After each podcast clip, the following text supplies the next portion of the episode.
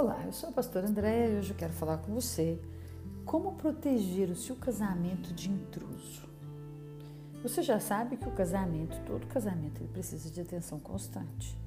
E o casal ele precisa se esforçar, né, para proteger e guardar o seu amor, o seu relacionamento. Muitas coisas podem atrapalhar o relacionamento. E você não pode achar que aquela ligação forte que vocês tinham quando casaram sempre existirá e não será abalada. Isso é um mito. Outras outras forças elas podem surgir, né, entre você e seu cônjuge, podendo enfraquecer o relacionamento.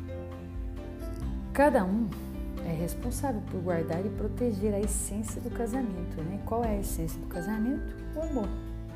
Para o casamento não ser invadido por intruso, o casamento precisa de vários tipos de limite para sobreviver.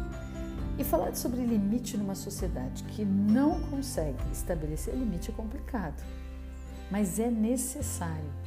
Cada um precisa estabelecer limite para suas necessidades, para seus desejos, para suas vontades pessoais. Precisamos aprender a dizer não e também precisamos criar limites que separe o casamento do mundo exterior.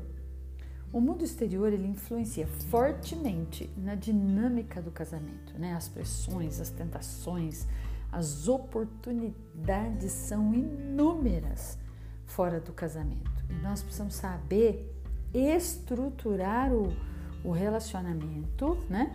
Para que o que vem de fora não se apodere do que está dentro do nosso casamento. Então, aquilo que a gente constrói dentro do nosso casamento tem que ser muito mais forte do que o que está fora.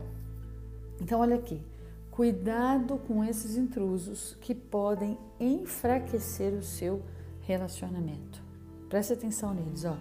Trabalho, TV, né, televisão, parentes, família emaranhada, né? Internet, dinheiro, amigos. Olha, a maioria dessas coisas que eu disse agora, por si só, não tem nada de mal, né? Não tem nada de mal o trabalho, a internet, o dinheiro, os amigos, claro que não. Mas quando se interpõe, presta atenção nisso, mas quando se interpõe, se coloca entre o amor do casal, pode se tornar destrutivo é preciso lutar para proteger o seu casamento e colocar o seu casamento numa posição que você possa é, estar sempre vigiando né, e colocando o seu casamento em primeiro lugar. Né? É, tem uma frase que a gente sempre diz que é: é melhor ser feliz do que ter razão. E dentro do casamento essa frase se encaixa muito bem. Então hoje eu gostaria que você prestasse bem, bastante atenção nos movimentos que você tem feito fora do casamento.